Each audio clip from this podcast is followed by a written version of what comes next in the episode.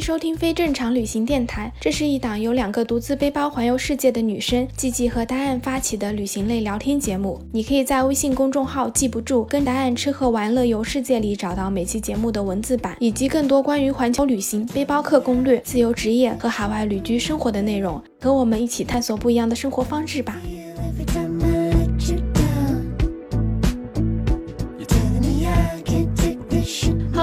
好，我是季季，我是 Diane，欢迎收听非正常旅行电台。这是一档横跨南北半球的旅行播客，带你用声音环游世界。上两周呢，我给大家讲了去拉萨的故事。那接下来几周呢，大家会带我们去一个我自己超级超级向往，但是还没有去过的国家，那就是世界上为数不多和我们一样的社会主义国家——神秘的古巴。你是什么时候去的古巴呢？我是二零一六年的一月，那个时候其实我是在墨西哥玩。其实我在去墨西哥之前就在想，哎，我要不要正好从墨西哥去古巴？因为墨西哥离古巴很近嘛。嗯，对的。但是就是整个在墨西哥的时候，我都一直没有确定，就不能决定说我到底要不要去，嗯因为我跳 salsa 嘛，萨尔萨就是那种拉丁舞的一种，所以我一直对古巴是很向往。嗯，但是虽然向往，我又觉得古巴对我是一个完全未知的国度，我觉得一切都很神秘、很神奇，就跟中国很不一样的这种。所以一直很想去看一看，就我是特别喜欢让我觉得特别神秘的国家。嗯，是因为我们确实能够知道的关于古巴的资讯就觉得特别少。对，然后我记得出发之前，我去国内，我在那些书店啊什么，甚至一些网上也没有找到太多关于古巴的一些信息啊、游记啊什么的，所以就一直没有决定。直到后来就是在墨西哥玩了三个星期，然后到了坎昆，我才决定 OK，那我买一个去古巴的机票吧，我还是挺想去的。啊、我觉得可能也是因为去古巴的话，有很多地方都是没有直飞的，就是你得去第三方国家转机，所以可能对我们来说，就去一趟古巴就挺难的。对感觉国内大家对于古巴的印象还停留在很早之前，就什么是一个社会主义国家，然后有很多革命啊、切格瓦拉这种，就真正的很少有人会了解说古巴是一个什么样的城市，然后在那里生活是什么样子的。嗯，那你那个时候从墨西哥过去的时候，你买的机票贵吗？其实我就只是提前了五天买嘛，然后但是因为坎昆离墨西哥很近，飞机只要一个小时，嗯一百多美金来回，应该是一千元不到。其实你要提早买，可以买到更便宜的。哦，那还好。这个飞机说是一个多小时，其实我感觉只飞了四十多分钟，因为飞机上是有酒，然后酒是可以任喝的。就刚刚飞机起飞，然后他们就开始发酒，然后我记得当时点了，呃，Mojito 有吗？没有没有，我当时好像就点了一瓶啤酒，还没有喝完，然后说已经要降落了，然后开始收杯子。嗯，也对，你是上飞机起飞二十分钟，降落二十分钟，你就已经到了。对的对的，真的是很近。但是从墨西哥入境古巴的话，有什么不一样吗？就是你需要签证吗？因为我知道我们是不需要签证，但它有没有需要一些什么？你要填个什么入境卡之类的？其实按理来说，就是古巴对中国是免签的，但是问题是，如果你从从中国出发的话，呃，一般来说，中国海关如果你没有古巴的那个签证的话，它是不会放行的。嗯所以如果你从中国出发，一般别人建议你还是提前签个证。你从第三国出发呢，比如说像我从墨西哥出发，嗯我就到了机场，然后他们告诉我，哦，你登机前你要去一个台子，然后就放置一张小桌子，他们就问我是哪里的，我说是中国的来的，然后把护照给他们看，然后他们就让我买一张那个纸片，就是作为签证的一张卡纸，然后我当时是付了二十五美金，哦，那也不贵。对，他不会在护照上面盖章或者贴东西，它所谓签证就是这么一张纸。然后我听说，其实你要从每个地方去古巴，这个价钱不同的。我后来有看到别人写的文章说，从美国过去是最贵的，别人好像付了七十美金。当然，因为美国跟古巴之间其实有很多很多矛盾和限制嘛，所以从美国出发不太容易的，不是一个很好的建议。对对对。但从墨西哥过去就真的很方便，而且我听说现在还便宜了，大家还是去之前要去查一查比较好。然后那张就是签证的卡片的话，入境的时候会收掉一张，剩下来的另外一半你一定要保留好，因为你离开古巴的时候他会问你要那一半卡片的，如果你丢了的话就会很麻烦。哦，就你出境的时候啊，你还得再交一遍你这张卡。对它那个卡就是它中间有一条虚线的，就是你入境的时候它会收掉一半，然后出境的时候它再会收掉另外一半。哦，那跟那个墨西哥的其实是一样的，因为墨西哥他出境的时候也要收掉他的那张卡片，然后我那个时候就丢了，丢了之后他还让我重新办，然后又重新交钱。哦天哪！你那个时候去古巴，你都去了多久呀？我去了两个星期。哦，那还其实蛮久的。你去了哪些城市呢？对，我是从哈瓦那开始的，因为机场就是在哈瓦那嘛，嗯，然后也是首都。那从哈瓦那我就去了比尼亚雷斯啊，中文叫比尼亚莱斯山谷，嗯它是雪茄的产地，哦在那边可以骑马什么的。从那边我又去了特立尼达，特立尼达是一个色彩非常缤纷的，然后文化非常有意思的一个小镇。嗯然后从那边呢，我又去了巴拉巴拉德罗，就是它最著名的就是海滩了，因为它有一条非常非常非常长的海岸线，很多加拿大人都会去那边度假。嗯，对的，我有听说过，很多人会去那边度假什么的。对，那边就像坎昆一样，有很多那种全包的酒店。对对对，对，然后从巴拉德罗我去了马当萨斯，马坦萨斯这个地方其实不是很出名，这个我后面可以跟大家详细讲。但是我在这边遇到了很多很有意思的事情。嗯 然后从马当萨斯呢，我是坐了一个非常非常古老的一个火车，然后很小，然后都是当地人坐的，然后坐了这个火车，我回到了哈瓦那。哦，那你其实这一圈也是玩的挺充分的，就是兜了一整圈这样子。对，就是兜了一整圈。但其实古巴还有一些地方还蛮远的，我就没有去。我觉得有点是像在中间这样子兜了一整圈。嗯因为古巴不是其实长长的嘛，扁扁的、长长的。嗯，对，像我们小时候看书啊，然后看那种电视剧啊，古巴都会描绘成就是很红色，然后就是跟革命啊这种相关的。所以其实我真的还挺好奇他们真实的那个生活是什么样子。还是有革命的影子，其实 真的吗？真的。然后你在街头很多地方都可以看到那个切格瓦拉的那个头像，他同时现在也变成一个就是一个叛逆、一个时尚的一个标志，所以你可以看到有很多的那种纪念品啊、各种 T 恤啊、包啊上面都会有头像，然后在很多墙上也会有那个切格瓦拉的涂鸦什么的，它也等于是一个精神的象征了。嗯，对，我觉得它是全世界被开发的最好的那种 大 IP。对的，对的。但是古巴虽然它是社会主义国家，但文化什么跟中国是完全不一样的。嗯，就你你到了那边，你不会觉得哦，我们是同一个主义的，不是那种感觉，完全完全不一样的一个国家。嗯，对，我觉得是不是跟古巴还有很大一部分没有开放的原因是相关的？因为古巴其实一直都是独裁的，就属于比较强制的军事化管理的，不像我们其实已经改革开放了，它还没有经历过那个阶段，所以可能对外没有那么开放之后，就会很多形态啊跟我们都是不太一样的。它现在倒不是因为军事管理吧，但是就是美国对它有非常多的打压。对，经济制裁，所以呢，古巴就非常破。就我对古巴的第一印象就是非常非常的破。就尤其是你走到哈瓦那的街上，你看那些楼都很破很破，就破到感觉那些楼都随时要倒塌了。其实经常你要听新闻，你可以听到就说哪里哪里哪栋楼就塌了，因为真的是年久失修。天呐，然后就是古巴为什么有那么多老爷车哈？除了是吸引游客，但最本身的原因就是因为没有进口车是吗？古巴以前很久以前跟美国的关系很好的，所以呢有很多就是美国过来的老爷车。然后后来经济制裁就没有办法进口新的车了。之前我说在古巴的几个城市之间玩，其实我坐的都是这种大巴嘛。哦那大巴其实都是中国的，就是连那个大巴上的那个字呀，然后地毯上面的字呀，还是保留着中文的，并不是说从中国进口一辆为古巴打造的车，就感觉是那个中国退休了的那个大巴。然后他就买去啊。对对，直接卖到古巴这边。然后很搞笑，就是古巴的 ATM 其实也是中国的。ATM，因为这上面还有很多说明，就还有很多这种机械的东西，这些说明都完全是保留着中文的。哇，可能就是我们国家援助过去的，或者他们就是从我们这边购入一些，就是我们可能很多年前淘汰掉的一些汽车啊、机器啊什么的。对，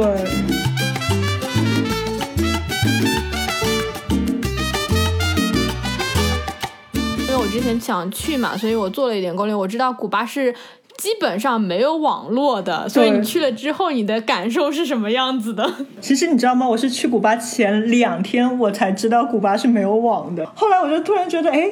我应该要看一下古巴是个怎么样的哈，然后订个青旅什么的。嗯就是我下载了一《孤独星球》嘛，电子版的，直接下载到手机上面，然后才发现，咦，这个地方居然是没有网的。然后后来我的运气还不错，以前就是古巴的话，你要上网，你只有在那些高级的五星级酒店你才可以上网。然后我听说是超贵的，就是好像几十美金吧，我忘了二十几美金什么的一个小时，然后网速很慢很慢。但是我去的时候还蛮幸运，因为我去的时候是一六年的一月份，那我听说就是在一五年的十一月份，就差不多这几个月前，他们装了很多的公共网络。就现在哈，在古巴，在每一个大城市、公园或者一个广场，有那些小贩在兜售，你也可以去那个专门的那些营业店去买那种上网卡。哦，就是你有个密码，你把它刮开来，在这些公园或者广场，你可以连到这个 WiFi，然后你输入这个上网卡的密码，它是按时间去计算的。一般来说是两美元或者三美元一张卡，就看你从哪里买的。嗯。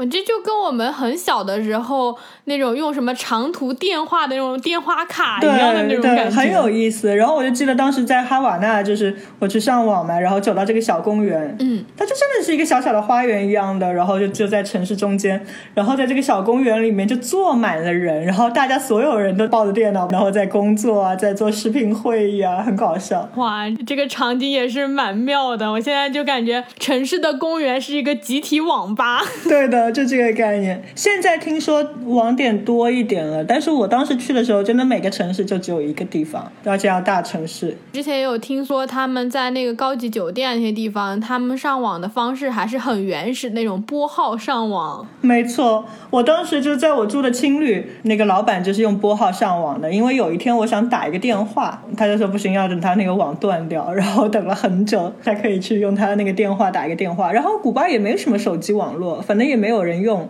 所以基本上到了古巴，大家的手机就只是用来拍照啊。嗯，手机直接变成照相机了。对的，就跟大家说这个很重要。我还好是去之前两天查了一下，知道没网，所以我在去之前我就把这些地图都下载好，就离线的功能下载好，然后把有一些想去的地方把它标好，一定要下载好。嗯，对，感觉没有网会很不方便，因为我们现在其实已经很习惯，就是到哪然后开一个地图，然后搜一下这个地方怎么去。其实我觉得没有网络的生活挺好的，就大家回忆一下，其实我们小时候也没有什么网，对不对？对，现在网络太发达了，大家到哪里都是一个手机。你去很多青旅，然后在青旅里面，大家就是不讲话，都各玩各的手机，各玩各的电脑。对但是你在一个没有网络的地方，你就真的是所有东西只能靠自己去问，靠自己的眼睛去发现。然后在青旅里面，大家就是在一起，就真的是只能聊天。对对对但是唯一一个不好就是，比如说有时候你遇到一些朋友，你们可能会交换那个联系方式，但是问题是你们可能就是直到离开古巴才会有有网，或者很多天之后你去一个网点才会有网，哦。所以可能你认识一个朋友，就你只能当时认识，当时结束你的对话，然后之后就碰不到了，除非是在路上随意碰到。嗯，对，就很难联系上，是吗？对的，很难联系上，所以你要是交朋友的话，那你们就是一定要在一起行动，嗯。或者说你约好几点在哪里等着，哇，不然的话很难就是随时联系，哎，我要晚一点啊什么的。听起来好原始啊！对，哎，我突然想问一个问题，就是古巴的话，基本上都是说西语的，对吧？对，因为我就在想，没有手机的翻译软件，我们该怎么办？其实，在哈瓦那的话，没有西语是没有问题的，因为哈瓦那是一个旅游业非常非常发达的城市，嗯所以在那些就是游客最多的地方，像老城区啊、高级餐厅啊这些，服务生都是会说英语的，然后街上很多人也都会说一些简单的英语的，嗯，但是其他小一点的城市会说英语的就少了，但是不说西语的话，还是可以旅行的，是没有问题的，但是你要会说英语了，当然嗯，基础的交流还是 OK 的。因为我很担心，就是可能去了，然后又没网，就是翻译都翻译不了，那不是得哭了？对，但是我真心建议，就是去之前要学一点基本的西语。为什么？因为其实古巴就是对游客收费是特别贵的。嗯就如果你不会说西语的话，你可能 OK，你打车你只能打那个很贵的那个出租车，就专门给游客的。嗯可能就是十几分钟的路，你要付个十几二十几美金。妈呀，这么贵！然后你去那些好的餐厅吃饭，就一份很简单的菜都要十美金。但是如果你能学会一些就是基本的西语，你的体验会完全不一样。然后呢，你真的是可以很省钱，因为比如说除了打车，你可以坐那种 taxi colectivo，它就很很像以前我们滴滴拼车的那种概念。哦，它都是那种老爷车，没有任何标志啊，或者那些地图啊。但是每一辆老爷车，其实你看到，你就可以把它拦下来，然后你就问他，他要不要去你要去的那个地方，因为他们每一辆老爷车是有固定的路线的。哦，然后他一般那个老爷车很宽，就是前面除了司机还可以坐两个人，然后后面可以坐四个人。哇，这么宽！对，很宽，然后你就跟很多陌生的那个古巴人就坐在一起，然后听他们聊天，很有意思。哇，这个体验还挺好的，就在路上随便拦车，然后你就可以上去了。对，然后很便宜，很便宜。我记得当时坐好像只要等于人民币几块钱。哇，那真的便宜超级多的。对的，讲到这，我就想说，古巴其实不是它有专门针对于游客的货币，然后还有针对他们古巴人的货币吗？对的，它是有两种货币，那它有一种是叫 CUC，就是 Cook，嗯，那另外一种叫 CUP，B 就是 Peso 比索。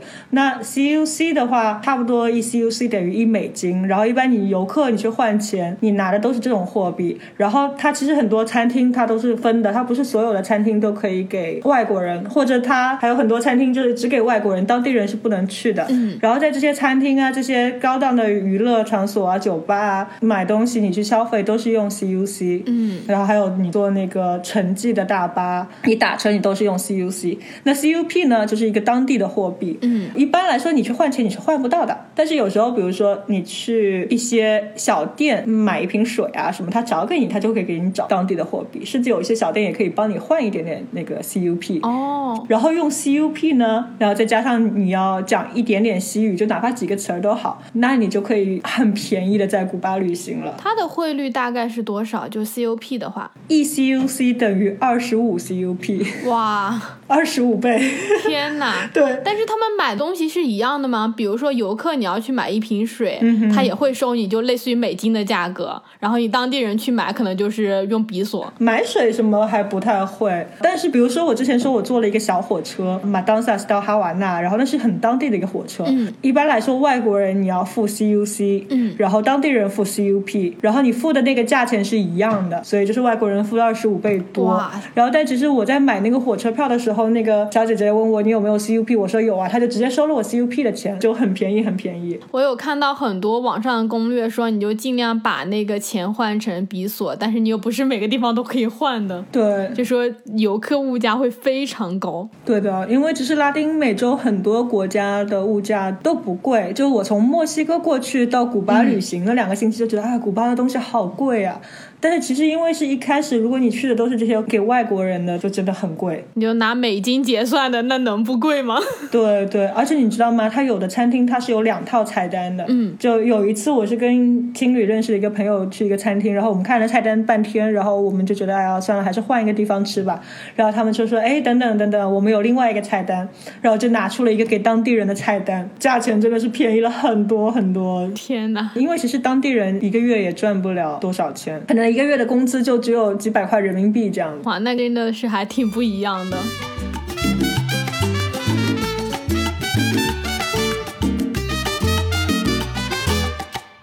这个，就是货币还有网络，你对古巴还有什么其他的印象吗？就是感觉挺不一样的。前一段时间不是很火嘛，周杰伦的那个音乐视频，那个 Mojito，他就是在哈瓦那拍的。就整个古巴对我来说，就是一个非常热情、非常色彩缤纷的一个国家。然后就真的是在哪里都有音乐，很多餐厅都有这现场的音乐啊，大家听了音乐就开始跳舞啊，就跳 salsa 啊，就非常非常的热闹。然后古巴就是我感觉人民非常非常的穷，但是他们就很快乐，就没有什么好担心的，或者也没有什么能担心的。哦，对对对，我有问过古巴人，他们就说，其实因为我们也什么都没有啊，所以只剩下了快乐。对的，我们什么没有，所以快乐一点不好吗？不然的话，你本来就什么都没有，然后你还在那里愁啊，什么都没有，那你多痛苦啊！嗯，确实是。但你说到周杰伦的那个 MV 里面，还是有很多你像什么比较代表性的什么老爷车啊、建筑啊之类的。对你去了之后是有很多就是那种风格的建筑吗？还是像你之前说的，其实它好看的只是一部分，剩下都破破烂烂的？有一些建筑维护的还是挺好的，就是旅游区什么的。哦，就是 for 游客的。对的，但是就是非旅游区的地方或者游客聚集的地方稍微以外一点，就很多建筑都很，哪怕它有些建筑很漂亮，但是你也可以看到它真的是年久失修。哦，刚刚说到周杰伦这个，肯定大家都会想起来，就是朗姆酒啊，然后 Mojito、嗯你顺便就讲一讲，就古巴有什么好吃的好喝的。朗姆酒，对，在古巴真的是喝的很开心。嗯，因为古巴它就是产朗姆酒的嘛，嗯然后可能我们平时熟悉的就是哈瓦那啊，还有巴卡迪这种牌子，但它其实有很多很多。古巴朗姆酒品质真的很好，也很便宜，所以它有很多跟朗姆酒相关的鸡尾酒。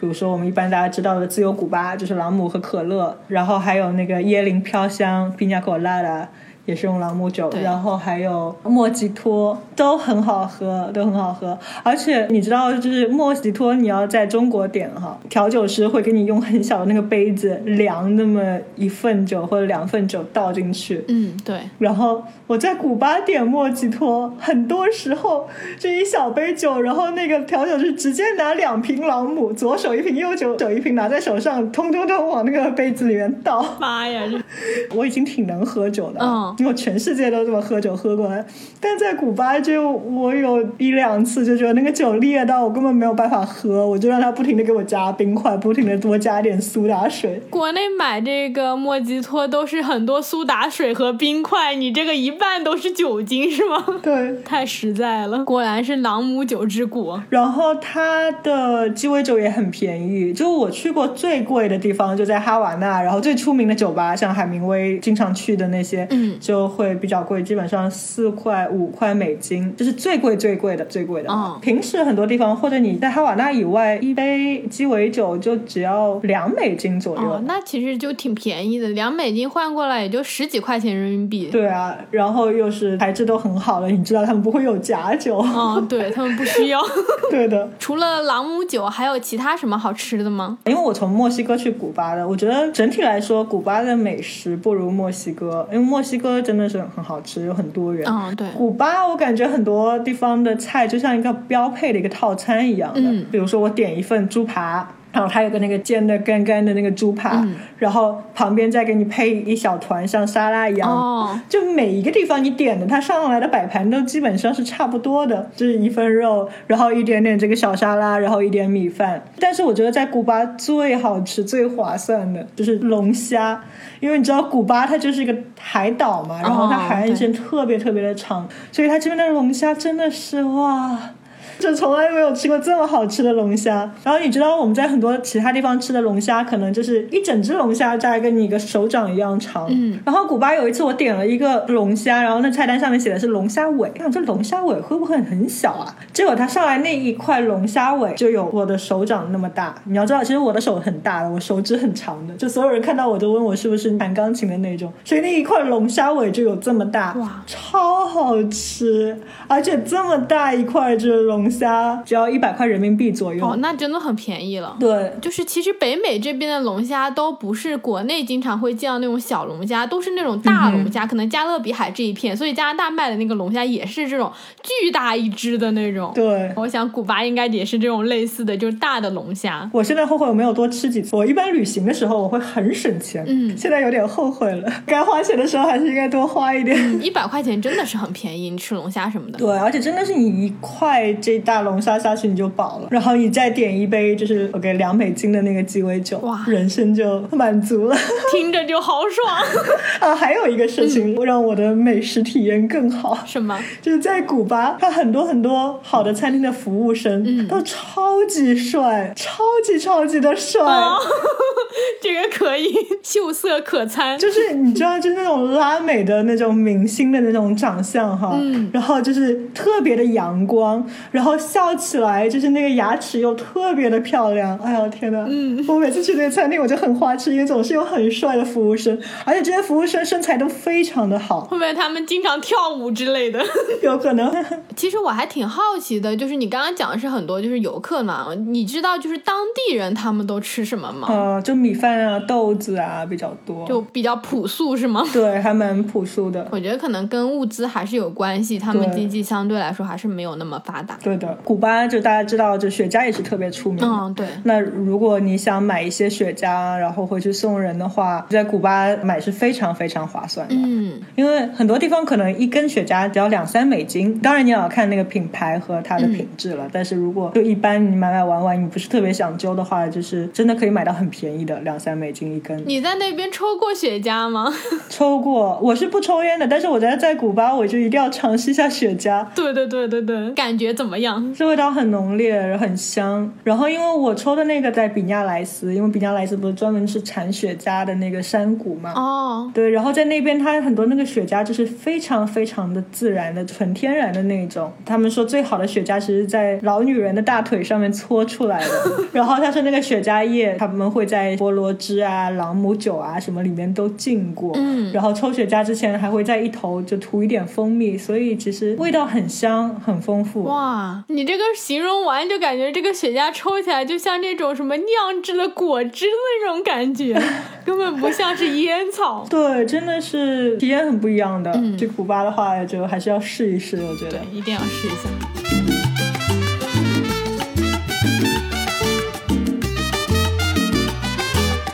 讲完了吃喝，那其实我还蛮想知道，就是你在那个古巴的时候，你基本上都是住在哪里的？那边有青旅吗？很少。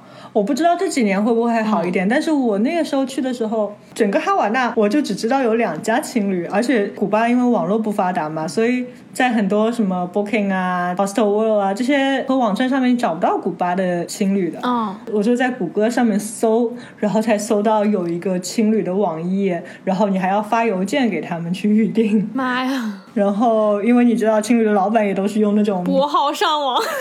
对拨号上网，他们也不是每天都可以查你的邮件的。嗯所以哈瓦那是有青旅的。然后如果大家一个人去旅行的话，我会很建议就是大家去哈瓦那住青旅。然后住青旅的时候，你可以多认识一些朋友。然后很多人都是在哈瓦那青旅里面认识了朋友，然后结伴去其他地方旅行。哦，我在哈瓦那住的那个青旅，它其实也是像一个 Airbnb 一样的，就是一个大的一个房子，嗯然后它有一个房间里面摆了很多张那个上下铺的床，就变成一个青旅。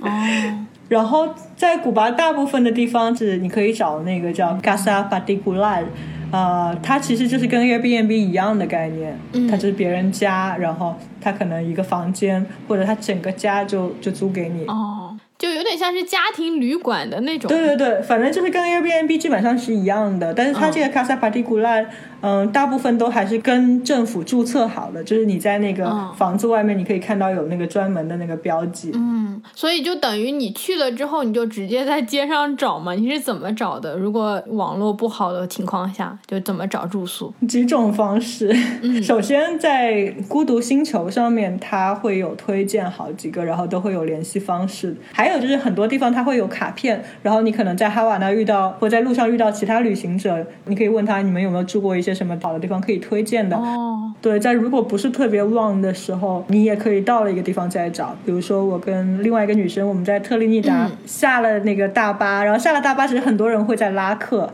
然后你可以跟他们去看一看，看了满意的话，然后你就可以住在那儿。然后一般来说，在 Casa Particular 一般都是两个人的房间。双人间是吗？对对对，然后一般来说二十到三十美金一个晚上，哦就还是蛮贵的。所以如果你一个人去，最好是在那个哈瓦那就找到搭子，然后一起去其他地方。这样就可以分摊那个房费，不然其实你一个人要住双人间也挺贵的。对的，你说的这个拉客的方式，有一种让我想起国内火车站旁边小旅馆的那种感觉，就给你递一张卡片或者立一个牌子，说来这里住是吗？一样的，一样的。其实我建议大家不是特别繁忙的时候，你都可以到了当地，然后你再去找。当然，每个人旅行方式不一样。如果资金比较充足，你时间又不多的话，你也可以订那些很好的酒店。嗯，哈瓦那有很多很高级的酒店，然后还有像在那个巴拉德罗，就是海岸线非常长的地方，有很多这种全包的酒店嘛。那很多加拿大过来的旅客，他们就是从加拿大就买一个套餐。餐，对对对然后包括机票，然后直接就是把你放到这个酒店里面，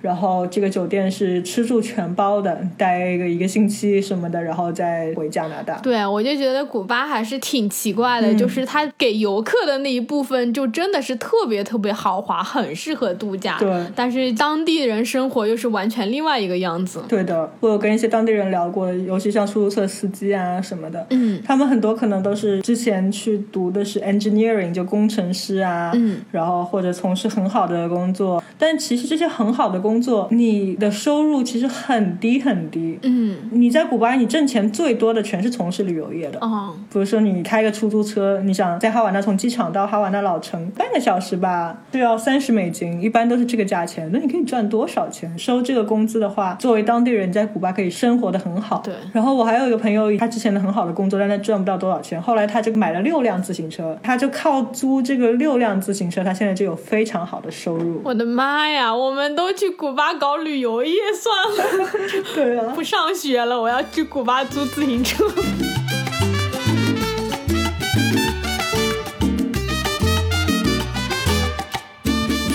了之后，你觉得有哪些地方是你可以给大家去提个醒的，或者你觉得你有一些什么安全上啊或者各方面要注意的地方吗？嗯，其实古巴是个非常非常安全的国家。嗯，就是我之前是不知道的，但是我去了那边以后，所有人都跟我说古巴很安全。哦，就是如果你对外国人犯法的话，你会受到非常非常严格的制裁。嗯，因为旅游业对他们来说太重要了。哦，但是，呃，如果你去人多的地方，小偷小摸肯定还是会有的，所以大家注意好，保管好自己的财物，这个是常识，不管在哪里都要注意的。嗯，对，我去完古巴，其实我很喜欢这个国家，因为它的文化、音乐啊这些种种，还有自然资源啊，我觉得都非常好。但是唯一一点让我觉得非常烦的，就是在古巴，我感觉所有的人都想问我要钱。就你作为一个游客来说，嗯尤其是在哈瓦那，在那些游客多的区域，街上的人跟你讲话，他们都是想问你要钱的。是直接问你要钱就要饭的那种吗？嗯，就是想让你给他一块钱，还是想办法从你身上赚钱？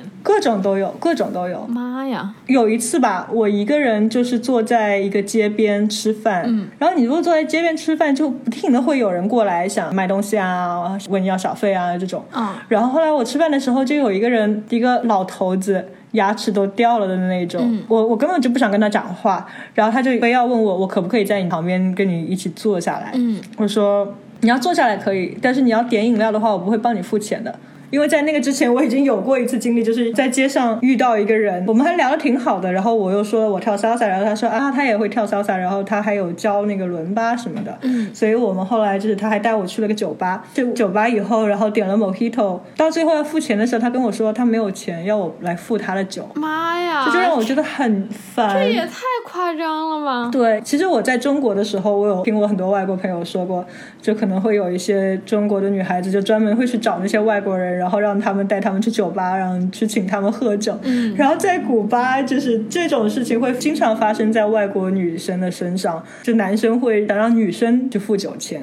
因为我说的也不是很贵嘛，那就三美金什么，虽然我很不爽，那好吧，付就付吧。但所以这一次这个老头子，我就跟他说，你要点东西的话，我不会给你付钱的。嗯，他说他自己付钱，他点了一杯饮料。我想 OK 没问题，然后他就一直在我旁边喳喳喳喳喳喳喳喳讲了半个小时，我都没有怎么回应。然后呢？然后后来他走的时候，嗯，他问我要小费。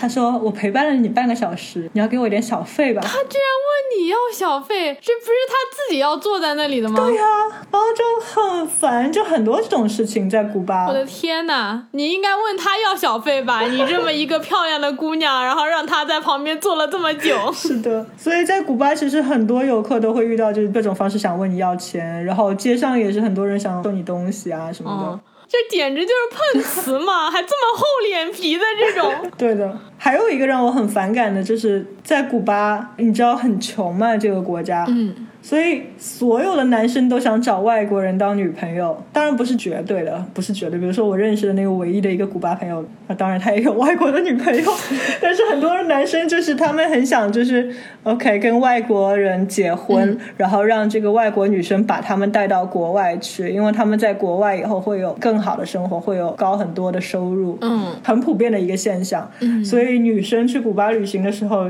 一定要小心古巴男生的勾搭。哦，那真的是要小心就。不管他跟他们跟你说花言巧语，可能他们只是想你把他们带到国外。我其实有听说过一些故事，就很多人其实你把他们带到国外以后，他们就不管你了，他们就去找其他女生去了。妈呀，有点夸张。但是就是很多人哈，就是嗯，他们会就比如说我在街上遇到的那个人，后来他不停的跟我聊天啊什么，他说你接下来要去哪里旅行啊、然后我能不能跟你一起去旅行？我就说不要，我喜欢一个人旅行，我不想要别人跟我一起啊什么的。他就装的很伤心，他说啊我很喜欢你啊，但是你怎么可以只想让我当朋友？我想让你当女朋友。我的天哪我说哎，我们刚刚在街上认识好吗？你让我当你女朋友，你还表示的这么伤心，然后他就表示的一副就是那种我伤了他的心的那种样子。哎呀天呐，好受不了。这也太夸张了吧？对的，太夸张了。然后还有就是我最后一天在那个哈瓦那，嗯我要走之前，我去了一个音乐俱乐部嘛，Casa de la Música，嗯，就是台上有乐队啊在演唱啊，然后所有人就在台下一起跳舞啊，跳 salsa 啊什么的。然后也是有个古巴的老男人，嗯，然后他就在我旁边一起跳舞，然后还拉着我手跳。其实这个很正常，就是你在这些拉美国家，别人拉着你一起跳舞。后来他就开始问我这个问我那个，他说他很喜欢我，然后问我能不能做他女朋友。我说我明天就走了。你这个在古巴一趟旅行要交二十个男朋友，每天都在路上有人问你要不要当他的女朋友。对的，真的很崩溃。当时还有另外一个外国男生在我旁边一起跳舞嘛，嗯，然后后来我就开始就是跟那个外国男生聊天，跟他一起跳舞。然后后来呢，这个古巴男的就把那个外国男生叫到一边去，跟他说了什么，然后那个男生就不知道去哪里，我就再也看不到那个男生了。嗯，我还想，哎，那个外国男生去哪了？因为我很不想跟这个古巴男的讲话。后来是半个小时以后，我在很远的地方看到那个外国男生，然后我就去问那个男生说：“哎，你为什么跑到一边去啊？为什么不跟我们一起跳舞啦？”然后他就说：“啊，因为那个古巴的男的跟他说那边有一个骚骚老师，让他找那个老师去，但其实那边根本就没有一个骚骚老师，所以就是这个古巴男的故意骗了他，对，把他支走，然后就可以这样跟我跳舞，然后就觉得啊，天呐，好烦啊！去古巴要小心各种男的。是的，是的。之前就讲到旅游业是古巴的一个很主要的经济来源嘛，那很多人如果从事旅游业的话，就会有非常高的收入。嗯对我在离开古巴的那一天，就打出租车、嗯从市区到机场，然后那个出租车司机就开始跟我讲，你看。我有车，然后我有房子，然后呢，我过两年我可以换个更好、更大的房子。你什么时候会再回古巴？你回古巴的时候联系我。嗯，你可以住我那儿，然后我可以请你吃，请你住。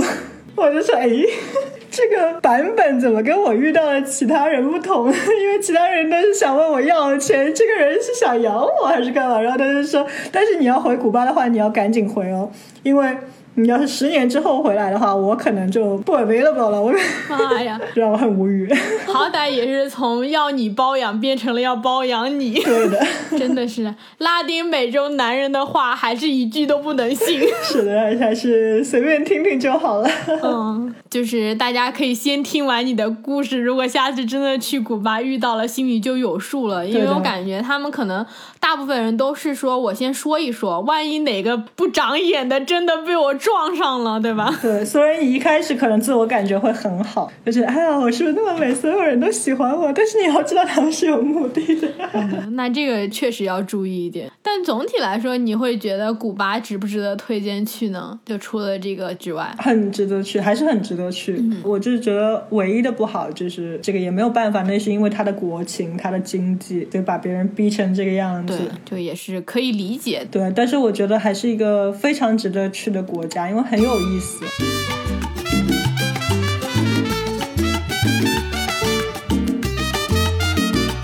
现在疫情嘛，肯定也不可能一下就去古巴了。如果对于这个国家感兴趣，你有没有什么好的一些什么电影啊、纪录片啊或者之类的可以推荐给大家，让大家可以多了解一点的？其实关于古巴的电影很多，嗯然后我自己很喜欢的一部，其实它不是很深刻。但是如果你想看一看，就是哈瓦那是怎么样，你想感受一下那个热情，我我其实还蛮推荐这个电影，它叫《辣生舞二》（Dirty Dancing Two），它是一个系列的。然后这系列的电影它都是跟舞蹈有关的。哦，然后这个《辣生舞二》呢，它的主题就是叫“情迷哈瓦那”。啊，这个有听过，很有名。对对，所以它其实有点像给高中生的电影啦，就是没有什么情节，但是就是看了以后我就好兴奋，然后听着那个音乐我就想不自觉的那个扭起来。哦，就是像歌舞片的那种感觉。对对对，就是歌舞片来的，对，只是蛮久以前的电影。他那个电影其实就讲述一个美国女孩呢，随着父亲的调动去了古巴，然后她在那边就爱上了一个古巴小伙，也爱上了舞蹈。然后这个古巴的小伙就是陪着他一起练舞啊，然后他们最后就是去参加一个舞蹈比赛。嗯那但其实当时就是这些古巴人是不允许跟外国人有任何的联系的。所以他们做的那个其实有点就是瞒着父母，瞒着很多人，然后这个女孩子偷偷的去跟这个男生一起去练舞。剧情还是一般般，但是我就觉得里面很热闹，因为有很多哈瓦那街头的场景，然后也有反映出一些古巴当时的那个政治背景，还蛮动荡的。就是作为消遣的话，看看挺有意思。推荐大家去看。对，然后还有一部片子，其实我一直很想看，但是我还没有看过。它是一部纪录片，它评价非常的高，然后在国际上获得过很多很多的奖项。嗯，嗯、它是关于古巴的一支乐队的，它的名字叫乐士浮生路，那西语就叫 Buena Vista Social Club。对，然后有很多就是古巴很著名的音乐都是来自这支乐队。你说完这两部，我自己都还挺想去看的，回头找来看一下。然后虽然我没去过古巴，我也想给大家推荐一个，嗯也是很轻松的，就是在一七年的时候。Chanel 就是香奈儿，它有在哈瓦纳走过一场秀，然后大家如果想要去体验一下，就是关于哈瓦纳的那种风情，因为它整场秀就是办在哈瓦纳的街头，然后模特会走出来，你可以去看秀场的回顾，里面有很多古巴的那种传统的服装的元素，然后结合了当地的那些舞蹈，然后还有古巴的音乐，因为它整个秀的开场，然后中间穿场的音乐，包括它背景模特走秀音乐，用的都是古巴的那些元素，可以去看一下的。我觉得对于了解那边的文化还是挺有帮助的。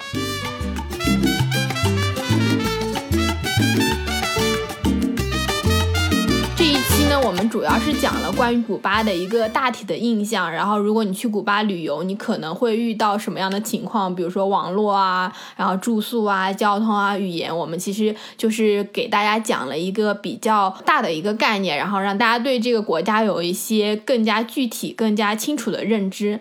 那其实古巴有很多很多很好玩的城市，像丹安刚刚讲到他去过那么多城市，那我们就会在接下来几期里面呢，具体来跟大家讲一讲，就是丹安去了这些城市之后呢，他都玩了什么，然后有什么好听的故事，到时候可以讲给大家听。敬请期待哦，好的，那我们就下周六再见喽，拜拜拜拜。